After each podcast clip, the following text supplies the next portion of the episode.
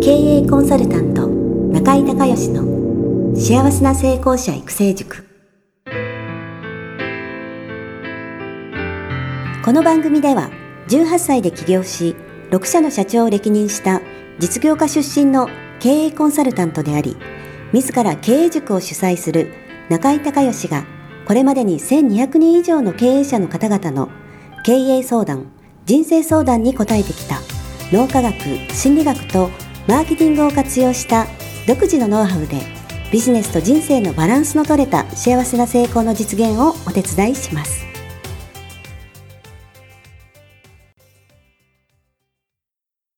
リスナーの皆さん、こんにちは。経営コンサルタントの中井隆義です。今日はですね、えー、中井塾の、えー、経営理念策定合宿、えー、立品合宿ですね、えー、長野県の、えー、立品のね、別荘地の私の、えー、マンションの方にですね、えー、で今、セミナーをやってる最中なんですけども、えー、ちょっと休憩時間にね、えー、今回お手伝い来てくれてる囚人さんの、えー、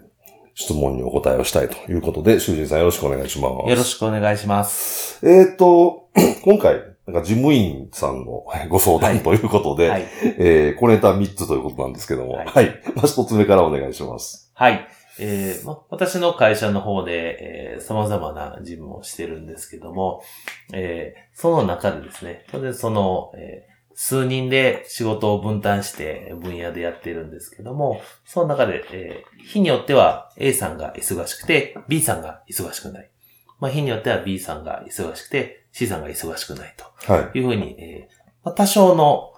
えー、忙しさの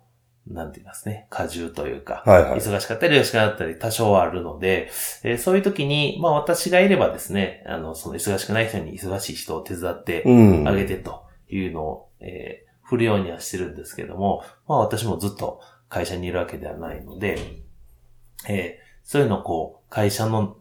本人たち同士、スタッフさん同士で忙しい、忙しくないが、お互いのことを分かり合って、自主的に助けてあげれると、うん、もっとより良い、はい、あの、職場環境になるんじゃないかなといつも思ってるんですけど、なかなかそれが、はい、あの、実践できなくて。主人さんがいないとできない。はい。はいはい。で、あと、まあその、まあ私がいても多分、多少はあると思う。うん、目が届かない部分もあると思うので、はい、それをこう、お互い自主的に言えるようになると、より生産性も皆さんの職場の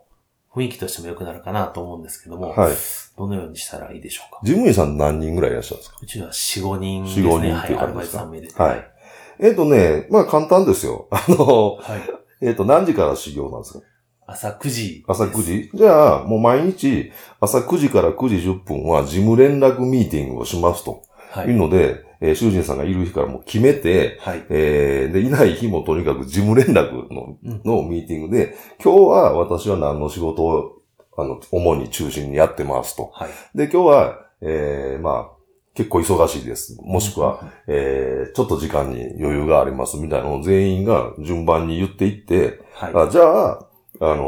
この A さんが忙しくて、えー、で C さんがちょっと今日余裕あったら C さんが先仕事片付けたらちょっと A さん、じゃあ手伝いましょうか、みたいな。本当自主的に、あの、情報共有して、うん、えー、ミーティングをするっていうのを連絡するっていうのをもうルーティンにしたいんですよ。はい。で、囚人さんが当然会社にいない時もあるので、はい。えー、いない時はもう担当の人決めとくとか、もしくは、えー、その5人いるんだったら5人が、今週はもうずっとこの人とか。その要は司会してね、あの、これから始めますみんな集めて、はい、おはようございますって言って、えー、じゃあ今日はどうです、どうです、どうです。はい、じゃあ終わりました。今日も一日よろしくお願いします、みたいな。うん、司会する人をまあ決めて、はい。もしくはその、週交代みたいにしてとかね。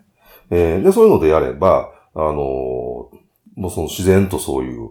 えー、情報共有してれば、はい。あのー、そういう流れに、あの、なってくると思いますし、あの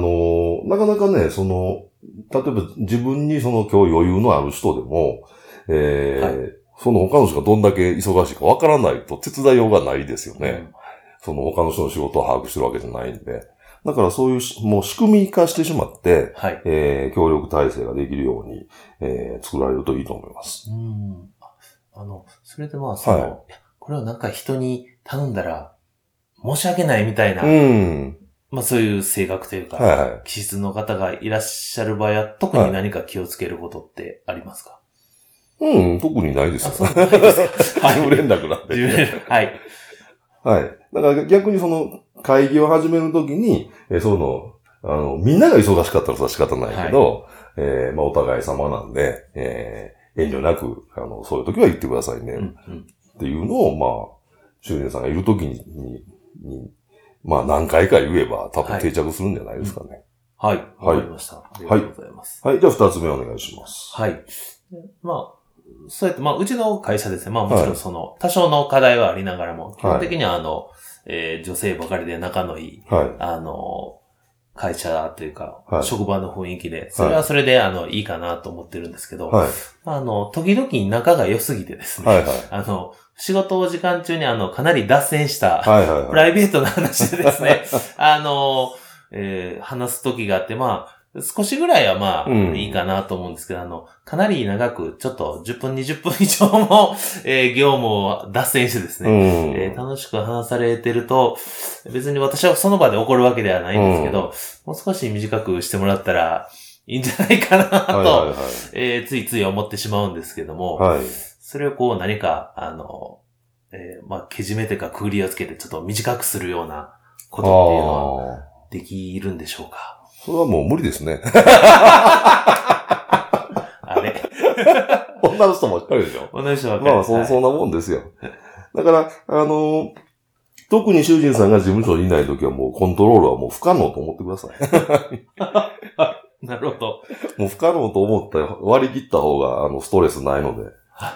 わかりました。でね、いるときは、あの、ちょっとおしゃべり長すぎんじゃないって言うと、やっぱり角が立ってね、はい、雰囲気悪くなっちゃうんで、うん、なんかその、誰かになんとかさんちょっとこれ、あ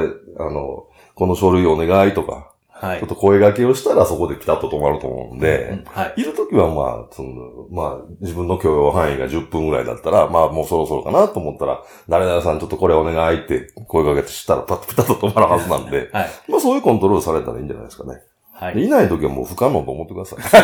はい。わかりました。はい。じゃあ、三つ目お願いします。はい。三つ目はですね、えっ、ー、と、まあ、その、仕事はですね、まあ、私が、えー、これやってくださいねって、まあ、それぞれ担当を分けてやっていただいて、はい、まあ、その場割と、あの、ちゃんと、あの、丁寧にやってくれる方ばっかりなんですけど、はい、えー、まあ、例えば、えー一月前とか、やった仕事、はい、もう二月ぐらい前にやった仕事をですね、あの、これ前と一緒だから、同じようにやってね、と、いうふうに言って、言うとですね、こんなんやりました。え？っていう、いや、はいはい、あの、2ヶ月ぐらい前にね、と。僕もお願いして、また同じような内容で、まあそれを今月バージョンで、はい、えー、やってほしいんですって言うと、本当にこう、覚えてないというか、うんあ、あ、ええー、みたいな感じになるので、はい、あその、そういうこう、仕事の流れというか、はい、ルーチンの中で、その書類をこういう順番で、あの、はい、まあ、基本的には同じような内容でやってるので、はいはい、それをこう、うまく分かってもらうのには、はい、えー、どうしたらいいかなと。多分分かってもらえたらその忘れるっていうこともなくなるので、説明は毎回毎回今してるんですけども、どうしたらこう、そういうの理解というか、分かってもらえるかなっていうね、はい、何かいい方法があれば教えていただきたいんですけども。はい。まずね、あの脳はですね、その同じ情報が海馬に平均7回入ってこないと、はい、覚えられないんで、はい、人間の構造がそうなってるんで、はい、まあ2、3回ではちょっと無理と思ってください。はい。ただ、あのー、やっぱりその、仕事にミスがあってもいけませんし、はい、えー、早く覚えてもらうにた方がいいに決まってるんで、はい。あの、今、フローチャートって作ってます？仕事の流れの月々フローチャートは作ってないです。僕は、はい、口では説明しますけど、はい、チャートは作ってないです。はい。そのね、見える化した方がいいですね。簡単なフローチャートを作って、月初から月末まで、この書類がここのタイミングでいるっていうのフローチャートと、で、もう一つは、そのし、えー、その、それぞれの仕事の、えー、優先順位ですね。これを、その、重要で、えー、緊急、で、重要だけど緊急でないっていう、はい、えっと、時間管理のマトリックスですね。はい、スティーブン・コビー博士の第一領域と第二領域ですよね。はい、で、えー、第一領域が、えー、緊急で重要。で、第二領域が重要だけど緊急でないっていう、この二つのね、A ランク、B ランクで第一領域を A ランクにして、えー、これはもうとにかく急急ぐね、緊急で重要。で、えー、B ランクの書類は、えー、重要だけど急がないんで、うんうん、その優先順位を緊急なやつと回していただいていいですよ、みたいな。フローチャートと、それからそのランク付け。はい、これをすると、多分作業すごくしやすくなると思うんですよね。はい。そういう形で取り組んでいただけたら、はい。そう、チャートに、はい。A とか B とかとも書き込んでしまう。はい、はい。それを共通言語にしてしまう、ね、はい、そうですね。そうすると、あのー、まあ、何もないよりは覚えやすいと思うので、はい。やっぱり流れをこうきっちり見える化するってことと、えー、優先順位をしっかりあのつけてあげて共有するっていうことができれば、はい。あの、ミスなく早くなるはずなんで、えー、ぜひそういう取り組みをしていただけたらと。はい。はい、いうふうに思います。はい。ありがとうございます。はい。では、えー、今日は兵庫県の囚人さんがね、来ていただきまして、はい、えー、事務員さん、えー、小ネタ3つと いうことで、はい。お届けしました。はい、えー、今日も、えー、最後まで聞いていただいてありがとうございました。ありがとうございました。ありがとうございました。